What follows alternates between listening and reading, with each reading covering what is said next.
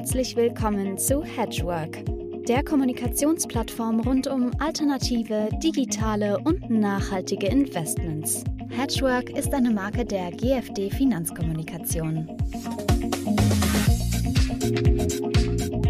Ja, liebe Hedgeworkerinnen und Hedgeworker, meine sehr verehrten Damen und Herren, ich begrüße Sie heute zum 13. Hedgework Talk. Heute geht es um Rohstoffe und um das Investieren in Rohstoffe. Ich freue mich ganz besonders, heute einen ausgewiesenen Experten begrüßen zu dürfen. Es ist Herr Dr. Thomas Gutschlag. Er ist CEO bei der Deutschen Rohstoff AG. Dr. Gutschlag war 2006 Mitgründer der Deutschen Rohstoff AG. Er ist seit Mai 2007 Vorstand der Gesellschaft und er ist auch verantwortlich für die Leitung des Konzerns sowie die Steuerung der Tochtergesellschaften und Beteiligungen. Herzlich willkommen, Herr Dr. Gutschlag. Guten Tag, ich freue mich.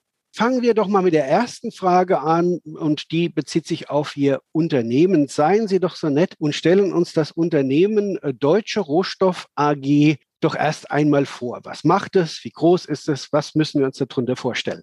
Ja, gerne. Die Deutsche Rohstoff AG ist eine, ein Produzent von Rohstoffen. Ähm, wir haben den Schwerpunkt äh, im Bereich äh, der Ölproduktion, Öl- und Gasproduktion, und zwar insbesondere in den USA, also äh, vielleicht ein bisschen ungewöhnlich. Anders als andere sind wir aber nicht nur im Bereich Öl und Gas tätig, sondern auch noch mit verschiedenen Investments im Bergbau. Das ist ein bisschen historisch bedingt. Die Gesellschaft äh, habe ich 2006 mit einem Partner gegründet. Damals haben wir im Bergbau angefangen, sind erst ein bisschen später, so 2011, in die Öl- und Gasschiene sozusagen gewechselt und haben den Boom bei Schieferöl in den USA von Beginn an mitgemacht, sind dort jetzt seit zehn Jahren äh, ein etablierter Produzent und äh, insofern äh, ist das jetzt unser Schwerpunkt geworden. Ähm, die Gesellschaft ist jetzt keine Shell oder BP von der Größe her, das muss man ganz klar sagen. Wir sind also äh, ein Unternehmen mit 30 Mitarbeitern in Deutschland und USA. In den USA haben wir mehrere Tochtergesellschaften, mit denen wir unser äh, operatives Geschäft dort steuern. Und ja, wir sind börsennotiert seit 2010, zuerst im Entry-Standard, jetzt im Scale-Segment der Frankfurter Wertpapierbörse und haben im Augenblick eine Market Cap von 85 Millionen. Ähm, das war auch schon mal deutlich mehr, aber klar, äh, in, im letzten Jahr die Corona-Krise äh, hat uns da auch ein bisschen zugesetzt. Allerdings hat sich die Aktie jetzt seit äh, Jahresanfang ungefähr verdoppelt. Also wir sind wieder auf dem Weg zu alten Höchstständen, würde ich mal sagen. Wenn ich das richtig verstanden habe, also von der Produktion her sind Sie ja in den USA exponiert. Ähm, und äh, was erwarten Sie dort eigentlich? Also unter, unter Trump war natürlich äh, ganz klar zu erkennen, dass das ein, ein Befürworter von, von Öl und Gas ist. Äh, unter Biden äh, wird es sich vielleicht ändern. Es ist ja auch stark von politischen Rahmenbedingungen abhängig. Sehen Sie da jetzt einen großen äh, Unterschied gegenüber früher oder meinen Sie, das Geschäft könnte so weiterlaufen wie bisher? Also bisher läuft es eigentlich so weiter wie vorher, das muss man ganz klar sagen. Äh, zunächst mal ist es so in den USA, dass die bundesstaatliche Ebene eigentlich einen relativ geringen Einfluss hat auf das Regelwerk der Öl- und Gasindustrie. Das wird nämlich auf, den Einzel, auf der Einzelstaatenebene äh, festgezurrt und, und überwacht, ähm, sodass es für uns eigentlich bedeutsamer ist, wer in den einzelnen Staaten, in denen wir tätig sind, Colorado, Wyoming, North Dakota, Utah, das sind die vier Staaten, in denen wir Aktivitäten haben, äh, wer dort eigentlich regiert und was der für Ansichten hat. Mhm. Die, die bundesstaatliche Ebene hat da, wie gesagt, nur einen relativ geringen Einfluss. Mit einer Ausnahme, wenn äh, die Aktivitäten auf sogenanntem Federal Land stattfinden, also auf Land, was der Zentralregierung gehört. Davon gibt es immer noch sehr, sehr viel in den USA. Dann hat natürlich auch die Zentralregierung die äh, Möglichkeit zu bestimmen, äh, wie die Regeln dort aussehen. Da gab es, als Biden übernommen hat, äh, gleich am allerersten äh, Tag seiner äh, äh, nachdem er ins Weiße Haus eingezogen ist, ein Moratorium für die Genehmigung neuer Bohrungen auf Federal Land. das, hat, das war für 60 Tage angelegt.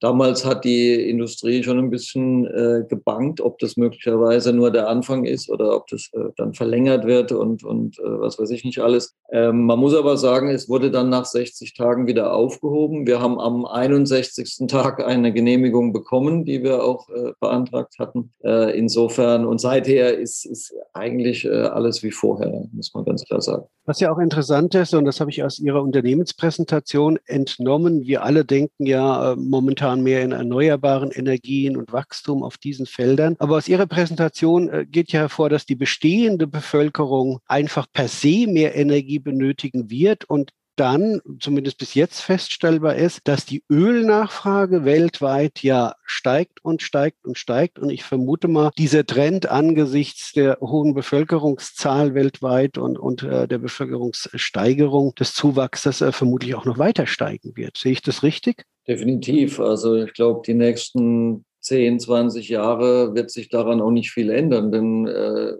Öl und Gas und, und auch Kohle äh, sind nun mal das Rückgrat der Weltwirtschaft und äh, der weltweiten Energieversorgung. Ähm, und das umzustellen ist mit Sicherheit nicht kurzfristig leistbar und äh, wird also eine enorme äh, Kraftanstrengung Anstrengung brauchen. Ähm, wir sehen wie Sie zu Recht sagen, seit Jahrzehnten einen Anstieg des Ölverbrauchs von so ungefähr ein bis anderthalb Prozent PA. Das, äh, das scheint auch so bis auf weiteres zu bleiben. Letztes Jahr gab es natürlich einen erheblichen Einbruch im Rahmen der Corona-Krise. Der ist aber zu einem nicht unwesentlichen Teil schon wieder wettgemacht. Ähm, und die Analysten gehen davon aus, dass im Laufe des nächsten Jahres wieder das Vor-Corona-Niveau, was den Verbrauch angeht, erreicht wird. Und es waren so etwa 100 Millionen Barrel pro Tag. Ja, also die Welt verbraucht 100 Millionen Barrel Öl pro Tag. Ähm, das ist schon eine ganze Menge und äh, wie gesagt, es ist sehr, sehr schwer, das zu ersetzen. Das geht übrigens auch nicht nur in den Pkw-Verkehr, sondern wir haben das in unserem Geschäftsbericht mal versucht, so ein bisschen mit Zahlen zu untermauern. Äh, ungefähr 40 Prozent äh, geht in die Mobilität, davon aber auch nur die Hälfte in den Pkw-Verkehr. Die andere Hälfte ist äh, LKWs, Schiffe und ähnliches, äh, die auch schon mal gar nicht so ohne weiteres äh, wegkommen, sozusagen vom Öl. Ähm, und der Rest ist dann eben Energieerzeugung, Chemie Chemieindustrie. Ich meine, alles, was wir, was wir an Produkten um uns herum haben, äh, ist, ist irgendwie oder fast alles ist irgendwie von Öl abhängig oder basiert auf der Kohlenwasserstoffindustrie. Ähm, also das machen sich, glaube ich, viele Leute nicht klar, wie wichtig der Rohstoff ist für die Weltwirtschaft, für die Menschheit äh, und wie schwierig es ist, äh, das mhm. umzustellen. Und trotz allem politischen Willen äh, und Visionen auch so schnell nicht substituierbar sein wird in den kommenden Jahren. Sie haben den Ölpreis angesprochen. Ja, das ist natürlich immer so ein heikles Spiel äh, zwischen OPEC und OPEC Plus und äh, anderen Akteuren. Letztes Jahr hatten wir ja in dieser Sondersituation Streit unter wichtigen wichtigen OPEC-Mitgliedern plus Corona-Einfluss die skurrile Situation, dass der Barrelpreis auf minus 40 Dollar pro Barrel gefallen ist. Äh, das hat es, glaube ich, auch so noch nie gegeben. Inzwischen wird er wieder um Werte bei 70 liegen auch. Ähm, halten Sie das für ein Plateau, das jetzt äh, kommen könnte? Oder meinen Sie, dass durch die steigende Nachfrage und äh, eventuell gar nicht mehr so schnell ausweitbaren Kapazitäten, ich denke hier insbesondere an Nordamerika, Amerika, dass der Preis eventuell sogar noch steigen könnte? Ist natürlich extrem schwer zu sagen. Ähm, es gibt die Angebotsseite, es gibt die Nachfrageseite. Die Nachfrage scheint äh, schnell zurückzukommen, das haben wir ja gerade schon gesagt. Ähm, die Angebotsseite ist, äh, ist auch immer volatil. Die OPEC hat sich gerade wieder geeinigt auf einen, äh, auf einen Fahrplan, wie man die Kapazitäten wieder auf das Niveau vor Corona bringt, bis Mitte nächsten Jahres in etwa die US-Produktion, die in der Vergangenheit so ein bisschen das Zünglein an der Waage war. Sobald die Preise gestiegen sind, haben die US-Produzenten äh, wieder mehr gebohrt und haben die Produktionsmenge erhöht und dadurch den Preis in gewisser Weise gedeckelt. Die ist seit letztem Jahr eher äh, flach, also da äh, gibt es keinen besonderen Zuwachs. Das hat damit zu tun, dass die Firmen ähm, Probleme haben mit der Finanzierung, dass sie die Investoren ganz klar gemacht haben, dass sie auch mal äh, Ausschüttungen möchten und was zurückbekommen möchten und nicht nur Produktionswachstum um jeden Preis und Verschuldung äh, bis zur Halskrause äh, akzeptieren wollen. Also das, das sehen wir auch in unserem Umfeld. Es besteht keine Euphorie, es gibt keine äh, Probleme, Dienstleister zu bekommen, weil alle Welt jetzt plötzlich wieder bohrt. Es ist alles sehr vernünftig und sehr äh, mit gebremstem äh, Zügel sozusagen. Ähm, und deshalb glaube ich auch, äh, dass die US-Produktion diese Funktion des Züngleins an der Waage bis auf weiteres nicht mehr spielen wird. Und auch außerhalb OPEC und USA gibt es eigentlich wenig äh, Wachstums, also starkes Wachstum der Ölproduktion oder der Bereitstellung von mehr Material, äh, sodass wir eigentlich auf der Angebotsseite äh, die meist, äh, ja, eher zuversichtlich sind, dass wir jetzt hier nicht gleich wieder in so einen Schweinezyklus kommen und äh, das Angebot äh, stark ausgeweitet wird und irgendwann die Preise wieder fallen. Also kurzum, äh, ja, ist, ich halte es für denkbar, dass die Preise weiter steigen. es gibt ja auch Analysten, die rufen jetzt schon wieder 100 Dollar. Ähm, das ist, gehört natürlich mit zum Spiel, aber äh, es, es würde schon passen. Wir haben 13 Jahre lang im Endeffekt auch ein, äh, sind wir in einem Abwärtstrend gewesen, was die Rohstoffpreise generell angeht. Mhm. Ähm, wir haben jetzt einen kleinen Haken nach oben gemacht, aber sind weit, weit entfernt von den Höchstkursen äh, im Jahr 2008 beispielsweise. Aber das ist ein gutes Stichwort. Ähm, äh, ich glaube, der normale Tageszeitungsleser, dem ist ja aufgefallen, dass in den letzten Wochen und Monaten die ein oder andere Headline dann immer einen neuen Rohstoff-Superzyklus äh, ausruft, einen Boom. Dann fallen natürlich auch Worte wie Lithium und äh, alles, was sozusagen mit Batterieherstellung zu tun hat, weil das ja gerade auch im Sinne oder im Zusammenhang mit dem mit der E-Mobilität ein wichtiges Thema ist. Was sagen Sie denn als Vollprofi? stehen wir vor einem neuen Rohstoffzyklus, wo es vielleicht 13 Jahre aufwärts geht nach 13 Jahre abwärts? Oder bleibt es bei dem Haken, wie Sie gerade gesagt haben, den wir sehen? Also ich glaube, von der Nachfrageseite her äh, stehen wir schon vor einer neuen Situation. Wir haben jetzt zum einen einen hohen Nachholbedarf, der sich aufgestaut hat nach anderthalb Jahren Enthaltsamkeit auf der Konsumentenseite. Und wir haben natürlich, was noch dazu kommt, so eine gewisse Transformation der Weltwirtschaft hin zu ja, Nachhaltigkeit und äh, Green Energy und was weiß ich nicht alles, was für sehr viele, was sehr viel mehr Rohstoffproduktion äh, bedingt. Also beispielsweise Kupfer oder Lithium oder verschiedene andere Metalle, die eben gebraucht werden für Energieversorgung, für Autos, für alles Mögliche, was in dem Zusammenhang äh, eine Rolle spielt. Also insofern ja, ich glaube schon, dass wir jetzt in eine neue Phase kommen äh, denn diese zusätzliche Nachfrage, die trifft jetzt auf ein vermindertes Angebot. 13 Jahre schwache Preise bedeutet natürlich, dass weniger investiert worden ist, dass äh, teilweise gar nicht investiert worden ist. Und äh, das muss jetzt erstmal wieder äh, nachziehen, die, die Angebotsseite. Und das ist gerade im Bergbau und auch in der Öl- und Gasindustrie immer sehr langwierig. Also eine neue Mine irgendwo genehmigt zu bekommen, zu bauen und äh, bis sie dann produziert, das kann 10 bis 15 Jahre dauern. Oder das dauert 10 bis 15 Jahre, muss man sagen. Das ist also nichts, was jetzt mal schnell äh, irgendwo äh, ja, gemacht werden kann. Von daher, ja, äh, ich glaube, dass wir jetzt hier in vielleicht in ein Jahrzehnt der Rohstoffe kommen. Jetzt würde ich gerne ein bisschen in die Tiefe gehen und Ihr Wissen wirklich auch für die Hörer nutzen. Was für Teilbereiche halten Sie denn für besonders interessant innerhalb der Rohstoffe?